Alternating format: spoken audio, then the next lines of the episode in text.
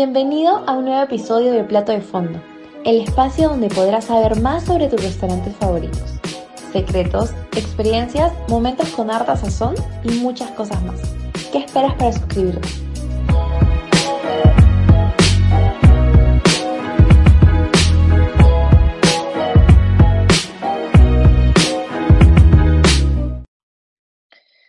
Bienvenidos a un episodio más de Plato de Fondo. Hoy nos juntamos con Pedro Neira, CEO y co-founder de Megabyte, que es el primer holding de restaurantes 100% digitales en América Latina.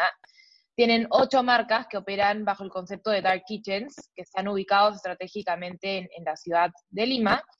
Hola Pedro, ¿cómo estás? Gracias por ser parte de, de este episodio de Plato de Fondo. ¿Podrías introducirte brevemente? Eh, bueno, muchas gracias por, por, la invitación. Mi nombre es Pedro Neira, como mencionaste, soy CEO de, de Megabyte y emprendedor serial. Trabajo en startups hace, hace, hace mucho tiempo y este es mi primer emprendimiento eh, relacionado con el segmento gastronómico, ¿no? Un emprendimiento en un sector que está, que está creciendo y evolucionando muchísimo, es el sector llamado Food Tech. Y encantado de, de, de, responder las preguntas que, que tengan. ¿no? Para, para romper un poco el hielo, ¿nos podrías contar algo que pocas personas sepan de ti? que pocas personas sepan de mí.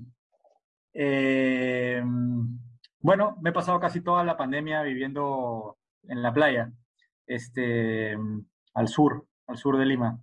Eh, y de hecho nuestra compañía nació en, en, en el medio de la pandemia, en la en la parte donde había más restricciones, o sea que nosotros fuimos creados con un ADN full remoto, ¿no? De hecho, a día de hoy eh, estuvimos operando los primeros seis, siete meses sin oficinas, todo el mundo en remoto, y, excepto las cocinas, lógicamente. Y a día de hoy operamos con, con, eh, con un formato, digamos, de full, full mobility. Trabajamos en, en, en, comunal, en varios de los, de los espacios de comunal y, desde, desde donde nos encontremos ese día en esa parte de la ciudad, ¿no?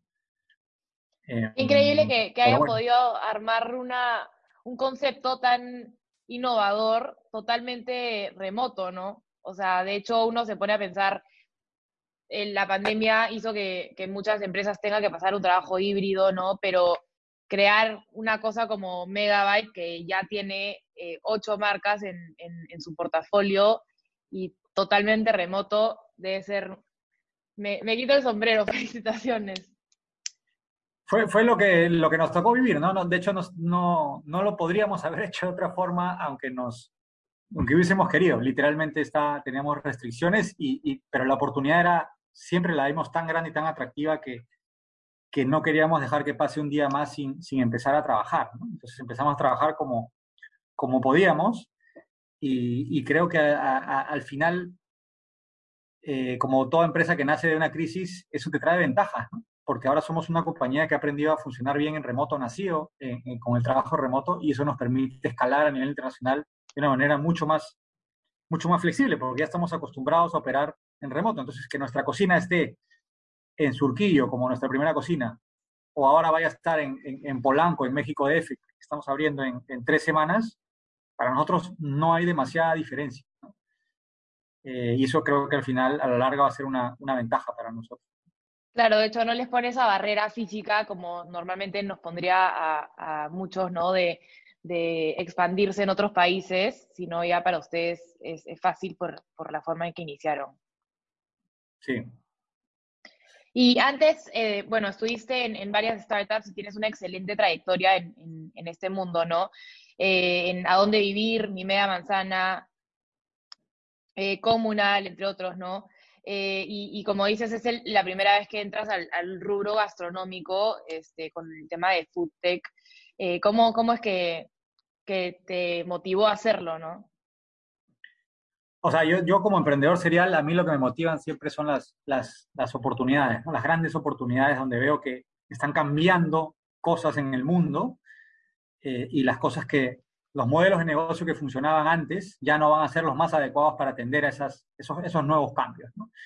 Y en el sector gastronómico eh, empecé a observarlo hace un par de años y, y sí están cambiando, digamos, que yo llamo como placas tectónicas, o sea, cosas muy de fondo de manera muy profunda. Eh, la tecnología ha cambiado la forma, primero a la, a la, cual dedicamos nuestra atención. Nosotros ahora dedicamos X horas al día a, una pantalla pequeña que está en nuestro celular, que hace 5 o 6 años no sucedía. Hace 5 o 6 años dedicábamos muchas horas al día a una pantalla que está en un televisor. Eh, y, hace tiempo eso ha ido cambiando. Y luego, eh, eso fue un poco lo que me motivó a mí a, emprender en este sector.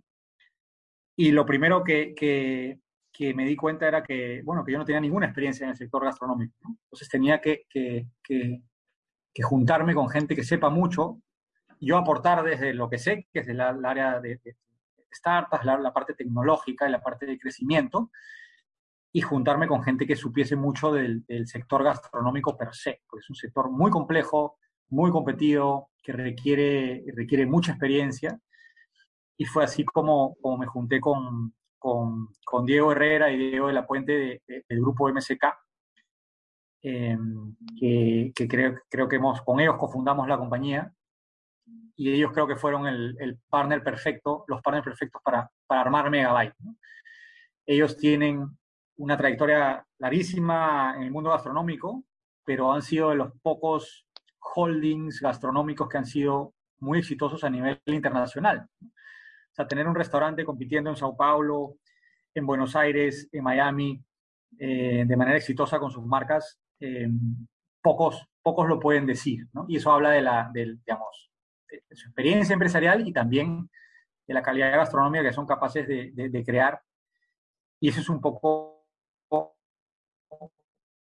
el ADN con el que nace, con el que nace Megabyte. Bueno, este, con todos los, los aprendizajes y, la trayectoria que has tenido en, en, los otros startups que has este, manejado y los que has tenido relación, eh, ¿qué, ¿qué, planeas repetir y, qué, por otro lado, también te ha servido como aprendizaje y que no, no lo aplicarías con, con Megabyte, ¿no? Con este nuevo concepto de, de, de food tech?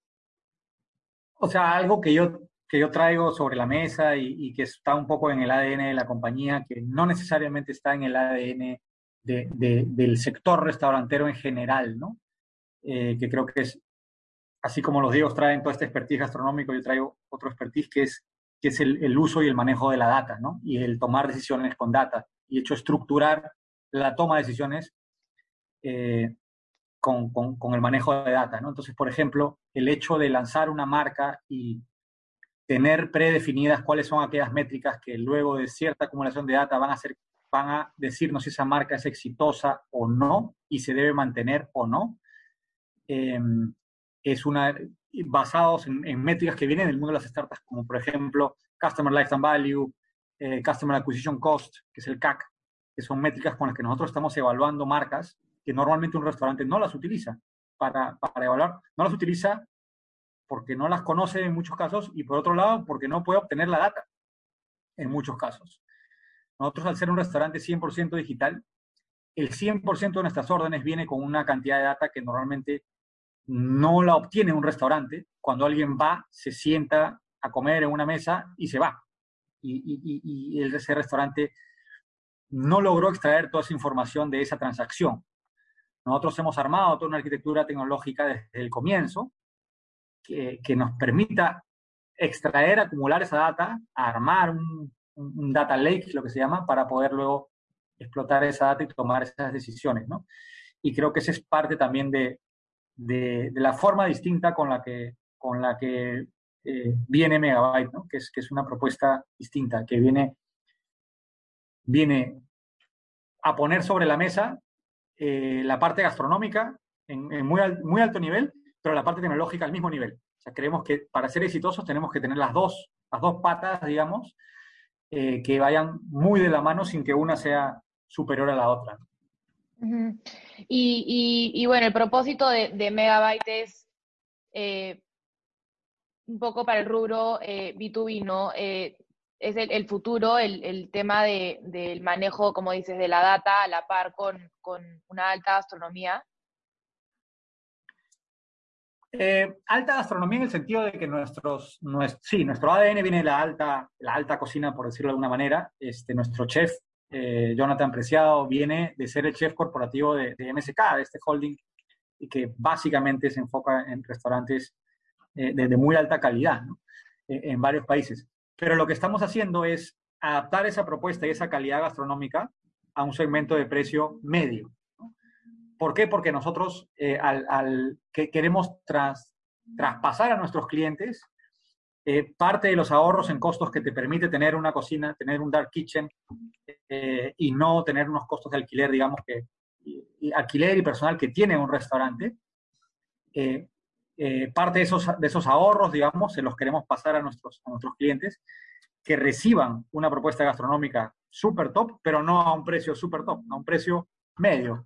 Entonces, que al final reciban una propuesta de valor y te comas unos maquis espectaculares, muy parecidos, por no decir mismos que te podrías comer en Osaka o en cualquier otro restaurante, pero en tu casa pagando, eh, pagando mucho menos, ¿no? Y eso al igual en, en, cualquiera de, de, nuestras marcas.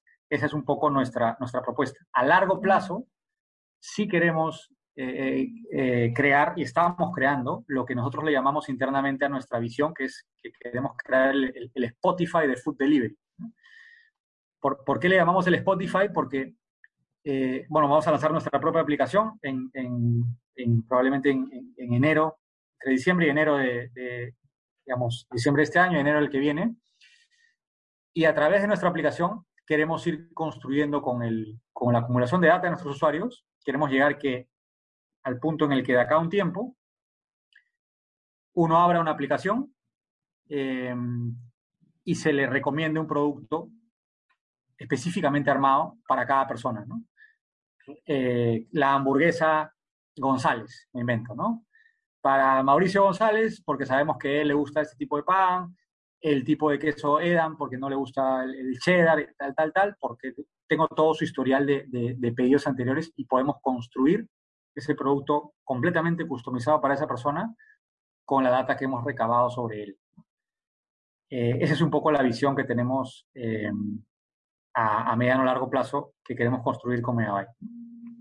Qué increíble. Yo, de hecho, sí había visto eh, el tema de, Spotify, pero con la visión un poco personalizada a lo que quiere llegar este Megabyte. Y, y, ahora que me lo cuentas, me parece increíble, ¿no? Ese nivel de, detalle y, y personal, personalizar los productos para que el cliente eh, siempre esté metido y enganchado a, lo que van a lanzar, ¿no? Al, aplicativo. De hecho, es súper interesante y, obvio, todo se, se, basa en el manejo de, la data, ¿no? Em, un poco eh, como viene el, sector, ¿no? Que ya eh, estamos un poco en, fase de normalidad y mucha gente está saliendo queriendo tener como experiencias en mismos restaurantes, ¿no? In situ. Em, ¿Cómo es que van a luchar contra, o lo ven como un reto, ¿no? Eh, el tema de que los clientes ahorita pueden tener mayor preferencia a ir a restaurantes a que este, ordenar vía delivery. No, nosotros nunca hemos visto como una competencia tan directa el delivery versus el restaurante in situ, por decirlo de alguna manera, ¿no? Yo creo que son, son, son dos casos de uso, yo le llamo un caso de uso completamente distinto. Si tú quieres tener una cena de negocios y, una, una, reunión social, lógicamente probablemente no vas a pedirte un delivery para, para 12 personas en una cena de negocios en tu casa, no, no es el ambiente más adecuado. Te a un restaurante y, seguramente vas a querer estar en un ambiente eh, agradable y tener una cena allí, ¿no? Pero si estás un domingo en la tarde viendo Netflix, este, no te vas a ir a un restaurante. Te vas a pedir algo en delivery, vas a comer en tu casa, con tu familia, en pijama probablemente. Entonces, son casos de uso eh, completamente distintos, la mayoría. Hay un pequeño traslape, pero creemos que, que, que, no, es, que no es mayor. Y nosotros, al final, la pandemia nos deja un neto eh, muy positivo para el sector delivery, que es que la gente ya desarrolló el hábito de pedir por delivery. Había mucha gente que antes nunca había pedido, que ahora ya, ya sabe pedir, ya se ha bajado los aplicativos o pide por la web o busca y pide, y ese hábito no se va a ir, podrás salir a comer, un día te pides delivery, pero el hábito ya, ya quedó. Ya es un hábito que quedó porque lo hemos tenido mucho tiempo, eh, de manera casi, casi que me obligada. Hemos estado casi año y medio o mucho tiempo en, estas cuarentenas. Entonces, al final nosotros no vemos que, de hecho no, no lo estamos viendo en nuestras ventas, que, que, la apertura de los restaurantes esté haciendo que decaiga el delivery. Eh, no, no, no, no lo vemos así, ¿no? Creemos que van a convivir muy bien en el futuro y principalmente por esa razón, porque son casos de uso muy distintos. Claro, sí, de hecho son dos este, escenas ¿no? diferentes, ¿no? Y, puede que, como dices, hay un traslape, pero como están tan enfocados en el delivery y, a canalizar esas, llegar a esas necesidades de los consumidores, este, no lo ven en, reflejado en, sus ventas, ¿no? Em, y en cuanto a, ya pasando a la creación y toma de decisiones de, de Megabyte, em, tienen un gran portafolio de marcas, ¿no? ¿Cómo es que deciden lanzar una nueva marca o cancelar una que no, no está funcionando? A ver, te respondo la, última parte primero, que es la más fácil. ¿Cómo cancelar una marca que no está funcionando? Eh, como te comenté, nosotros sí tenemos predefinido todo un proceso mediante el cual eh, calculamos cuáles son los márgenes de contribución que debe dejar cada marca, el ticket promedio, el volumen de órdenes diarias al que debe llegar luego de cierta inversión eh, que, se tiene que ejecutar y luego de cierto tiempo. Y si esas en ese tiempo, ese tiempo nos, nos permite hacer ajustes en la marca, hasta agotar los ajustes que se podrían hacer. A veces hay ajustes de, de, receta, a veces son ajustes de carta en los aplicativos que no se entienden, a veces son ajustes de precio, a veces son ajustes de promociones. Hay muchos tipos de ajustes.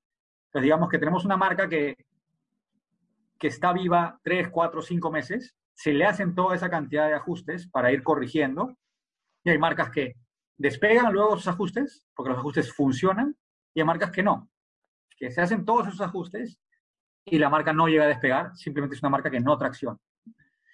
Entonces, como te digo, tenemos ya predefinidas todas las métricas a las cuales tiene que llegar una marca en cierto tiempo, con cierta inversión, y básicamente si no llega y consideramos que hemos hecho todos los esfuerzos posibles, en ese periodo la marca se da de, de baja. ¿no? A día de hoy hemos dado de baja una de las marcas, una de las ocho marcas, este, las otras siete eh, están traccionando bastante bien.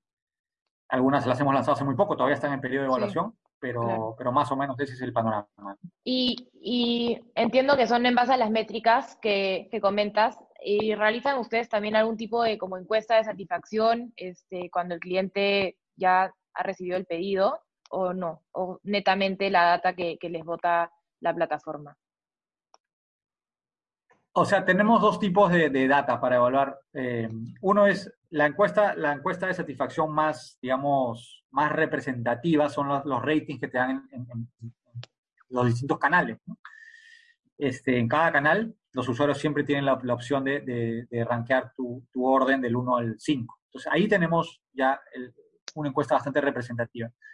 Pero lo que sí hacemos, que probablemente no hacen muchos restaurantes, es que tenemos un área de UX, tenemos una persona que se dedica a la experiencia de usuario y aparte de diseñar las interfaces de nuestra aplicación, que es lo que se dedica a la persona UX, habla con usuarios todas las semanas y habla con usuarios en entrevistas en profundidad para cada una de las marcas. Y ahí es donde en esas entrevistas, es entrevistas de media hora, 45 minutos hablando de rock and roll, por ejemplo, ¿no? Entonces llegamos a un nivel muy profundo de entender eh, si se entiende el, concepto de la marca, por qué la piden, por qué no la piden, eh, qué, ítems les faltan a las marcas, este, si hay algún plato que no se entiende. A veces somos muy creativos con los nombres de alguna cosa y la gente no las entiende simplemente, ¿no? Entonces, todos esos ajustes se hacen con, también con este volumen de entrevistas a profundidad que hacemos con los usuarios.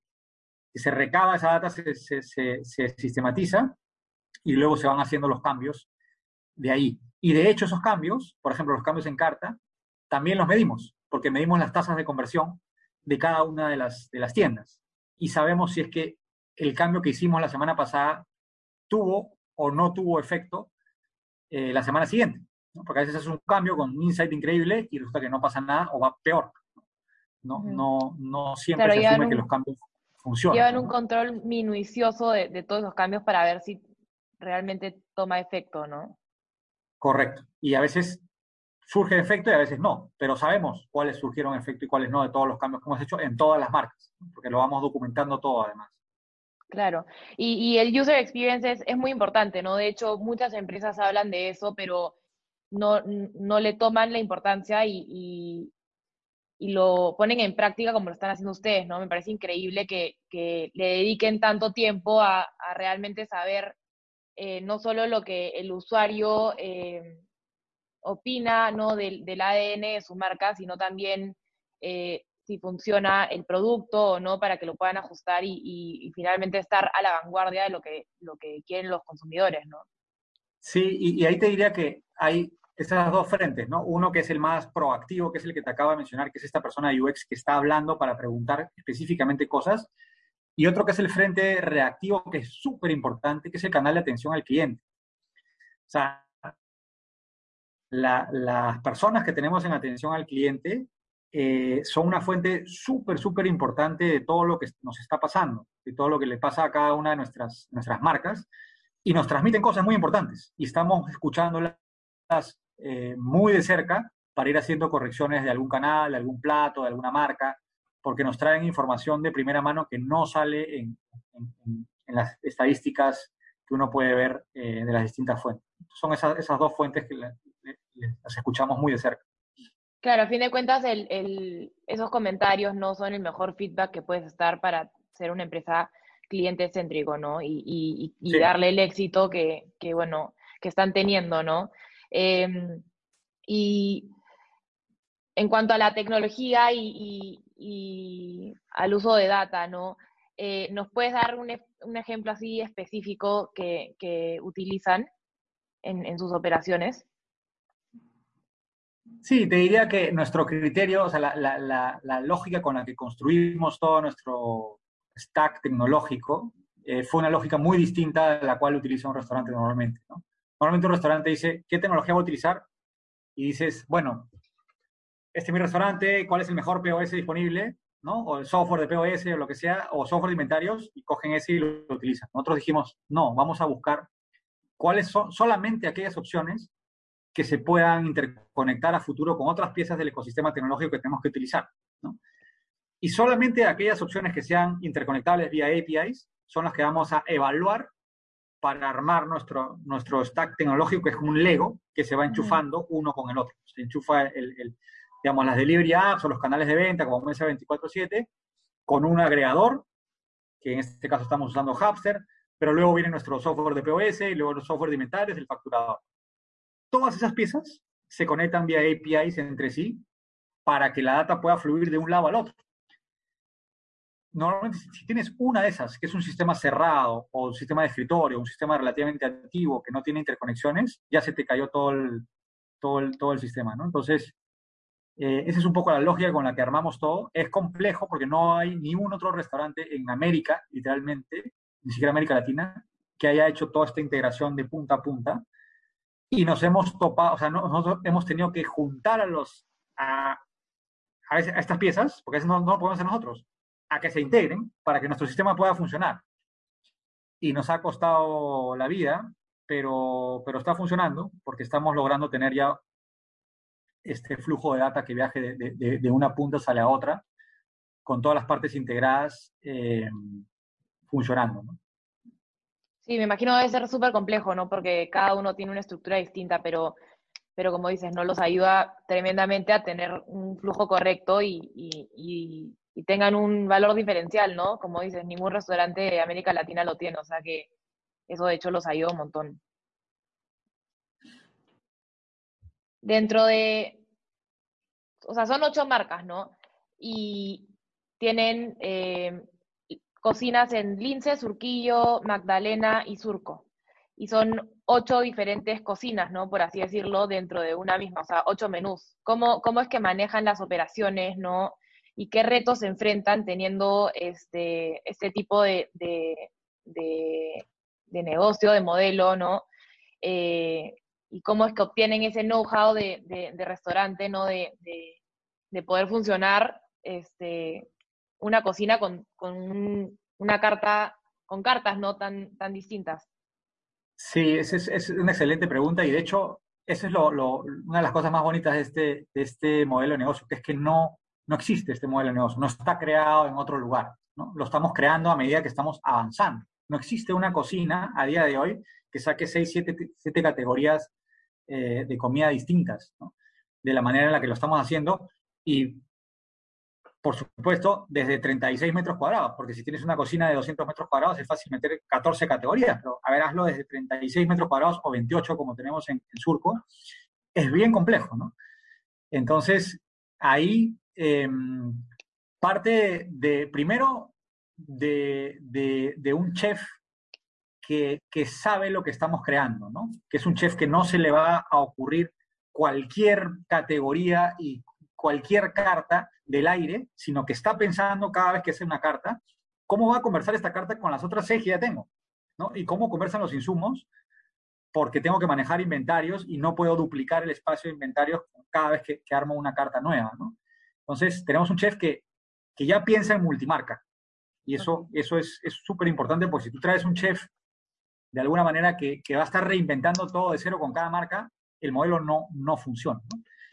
Y a eso se le suma expertise en la parte de operaciones, que ahí es donde entra a tallar nuestro gerente de operaciones, que es, que es este Henry Tiznado, que viene de, de, de, una de las empresas más eficientes del mundo, que es, que es McDonald's, ¿no? donde las operaciones son, son muy eficientes. Y él aprendió mucho ahí, y él lo que hace es, ¿cómo hago que una cocina ¿Cómo hago el layout, el equipo, el diseño de, los horarios, de la gente, de los procedimientos, que de una cocina que tiene que sacar seis categorías distintas sea súper eficiente? Y de hecho, sea súper eficiente con seis, y el mes que viene vamos a tener siete, y el que viene vamos a tener ocho. O sea, ni siquiera es que ya acabó, su chamba y ya con seis ya, ya la, la, hice. No, no, porque le vamos a meter otra categoría más y otra más y hay otra marca más. Entonces, ese es el trabajo que requiere algo que hace mucho Henry, que es, que es observación. Él, va mucho a las cocinas y observa, y observa cómo funciona. Primero hay planeamiento, lógicamente, desde los equipos, hay, un planeamiento muy, muy profundo, pero luego hay mucho de, estar en la cancha y, observar cómo funciona y tratar de ir optimizándolo y mejorándolo, ¿no? Eh, y ahí es clave el, aporte que nos ha traído Henry, ¿no? Claro, el, adaptarse y, y, eso de estar ver las operaciones en sí, ¿no? Para ver el flujo es, importante para también mejorar ciertas cosas y, adaptarse, ¿no? Sí. Y el, el, recinto lanzamiento que han tenido con Naked Pizza, ¿no? Que es esta eh, marca de pizza saludable con, masa gluten free. Em, ¿qué, es la propuesta, además de, que, de, que, son saludables con ella, ¿no? Porque de hecho, el, el, delivery de pizza es un, segmento altamente competitivo, ¿no? Hay varias marcas que ya están consolidadas. ¿Qué, qué es lo que aportan ustedes y, qué es la, novedad o, qué se viene con esta marca eh, en los siguientes meses? Sí, o sea, claramente no lanzamos Naked Pizza para competir contra los players grandes del fast food, que es un segmento, como dicen, muy competido, eh, que ya está relativamente copado hace, hace no ahora, hace mucho tiempo, ¿no? Eh, hemos querido lanzar una pizza completamente distinta. En, el mercado lo que vimos es que había, una, había un segmento de estas pizzas, digamos, relativamente más baratas, gruesas y con altas calorías, por decirlo de alguna forma. Y luego había un segmento relativamente top de pizzas italianas, de pizzería, digamos, de autor, por decirlo de alguna manera, con un ticket relativamente alto. Eh, y no había mucho en el medio no había más. Esos que eran como, digamos que los dos grandes segmentos de, de, pizza en el mercado. Hay algunos nichos, pero esos eran los dos grandes segmentos. Y nosotros dijimos, vamos a, a, ir por un segmento completamente distinto, ese segmento de una pizza saludable. Pero una pizza saludable que parte de un, de un gran diferencial que es la masa. Y es una masa sin gluten. Em, hay mucha gente que, que, que quiere comer pizza y no acabar, digamos que recontra lleno y, este, con una sensación de pesadez enorme, y quiere comer un nivel de calidad de ingredientes eh, bastante más alto, y eso es un poco lo que, lo que proporciona Naked Pizza, ¿no? Em, pero sin, ser, sin partir de una identidad netamente italiana, que es de donde viene la mayoría de, propuestas, digamos, de, de, ticket alto en, en, Lima. ¿no? Entonces es una pizza bastante distinta, con otro tipo de ingredientes y sobre todo con el gran diferencial de, una pizza eh, mucho más ligera al, comerla y con este eh, diferencial de que no tiene gluten. O sea, parten del estilo de vida saludable, ¿no? De hecho, el, eh, creemos que no hay muchas ¿no? Parten del estilo de vida saludable, o sea, de hecho, el, son muchas las personas que, ahora son intolerantes al, gluten y es un mercado que de nicho, ¿no? Pero que está en bastante crecimiento y, que no encuentran muchas opciones eh, de, de, pizza así en el, en el mercado, ¿no? Sí, y justamente para, esa, para ese segmento que quiere comer algo más saludable y que probablemente eh, la pizza estaba casi siempre fuera de, su, de, sus opciones, porque no hay muchas pizzas saludables, eh, o pizzas que eran, eh, y esta pizza no, no, necesariamente es, es, vegetariana, tiene la masa sin gluten, pero es una opción saludable y distinta a las, a las pocas opciones saludables que habían de pizza en el mercado. Entonces creemos que vamos a ir ahí por un, por un mercado eh, bastante distinto, con una propuesta bien diferencial, como la mayoría de cosas que tratamos de, sacar desde, desde, Megabyte. Sí, de hecho. Y bueno, en, cinco años, ¿no? Este, para ustedes, eh, Megabyte, ¿qué significaría el éxito? En cinco años vamos a estar con entre 180 y 200 cocinas en seis países. Eh, operando probablemente unas 15 marcas de manera estable. Eh, y, con, y, habiendo logrado construir el sueño que, era nuestra visión original, que es, que es, que es este Spotify de Food Delivery, ¿no? Lograr que, cada uno de nuestros usuarios abra nuestra aplicación y pueda recibir una opción completamente customizada para, para, para, para cada uno, ¿no? Creo que eso sería haber construido eso sería, sería haber sido exitoso para, para nosotros. Y habiéndolo hecho, siguiendo, digamos, que los valores con los cuales creamos la compañía. Eh, creo que eso también es, es, importante para nosotros. ¿Solo en América Latina o tienen planes también de, de irse por, por Europa o...? No, pero de hecho Estados Unidos sí está en el mapa. Nuestro, nuestro modelo de negocio no te diría que no se expande por país, sino más, más se expande por ciudad. Ok. Entonces, más que entrar a Estados Unidos, pensamos entrar a Miami, por ejemplo, ¿no? Y, puede ser que luego de Miami pasa a otra ciudad dentro de Estados Unidos. Más que entrar a Brasil, entramos a Sao Paulo. Eh, así lo vemos, ¿no? Porque nuestro modelo funciona en ciudades eh, muy grandes eh, y muy densas. Entonces, no funciona, no funciona en, todo México, no funciona en todo, en todo Brasil. Funciona en algunas ciudades de México, en algunas ciudades de, Brasil, que son generalmente las más grandes y más densas. o sea, tienen que ser ciudades que estén con índices de desarrollo elevados, ¿no? Y, con un alto flujo, entonces, para que funcione bien el modelo que plantean no necesariamente un índice de desarrollo elevado, pero sí se, se requiere una densidad, como nuestros, nuestros, cada una de nuestras cocinas llega solamente a un radio de 5 kilómetros cuadrados, más o menos, y no tienen atención al público o, flujo, digamos, peatonal, requieren que esa zona donde, están ubicadas tenga una alta densidad poblacional o de gente que va a trabajar a, esos lugares. Entonces, eso, eso se requiere eh, y eso no, no existe en, en, la mayoría de ciudades de América Latina. De hecho, hay, hay, hay, pocas ciudades. En América Latina deben haber ocho o nueve ciudades con esas características. Bogotá, Río, Sao Paulo, este, Buenos Aires, Santiago, Lima, Ciudad de México y por ahí que me olvidé de una, pero no muchas más. Esas ciudades son las que queremos estar presentes y lógicamente en Estados Unidos hay más. Pero Estados Unidos sí está en el mapa eh, dentro de esos cinco años definitivamente.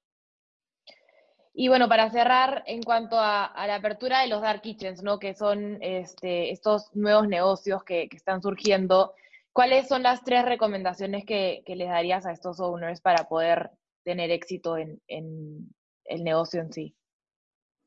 O sea, a los que es que hay, dos, hay, nosotros somos, por ejemplo, arrendatarios de los dark kitchens y luego están los que construyen los edificios y alquilan los dark kitchens. ¿no? o sea, un poco más a, los, a las personas que lanzan eh, una propuesta de, negocio gastronómico, pero eh, de la mano con un dark kitchen, ¿no? Que no tienen atención a, al público. Bueno, el, el, el, obvio, el justo del que estábamos hablando, primero ponerlo, poner su ubicación en una zona de muy alta densidad, ¿no?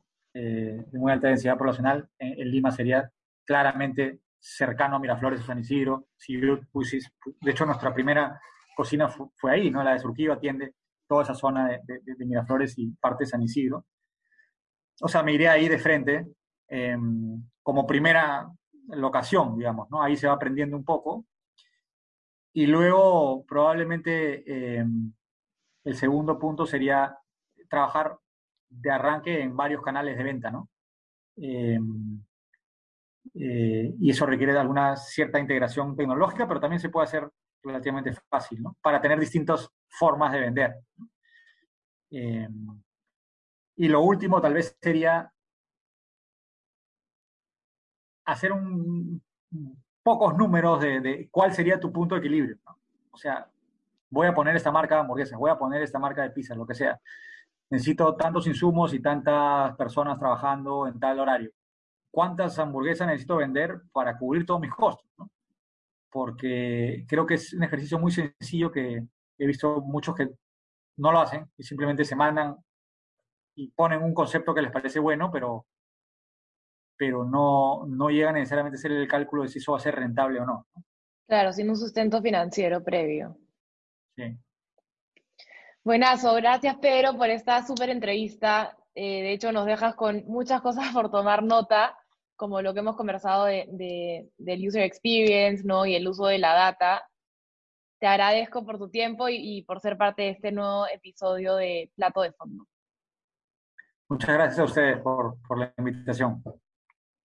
Y bueno, ya saben, para los que nos están escuchando, si todavía no conocen Megabyte, no duden en pedirlo por la plataforma. Tienen una propuesta para todos los paladares, como, como ya nos ha comentado Pedro, y, estar atentos a, las novedades que se vienen del futuro Spotify de la comida.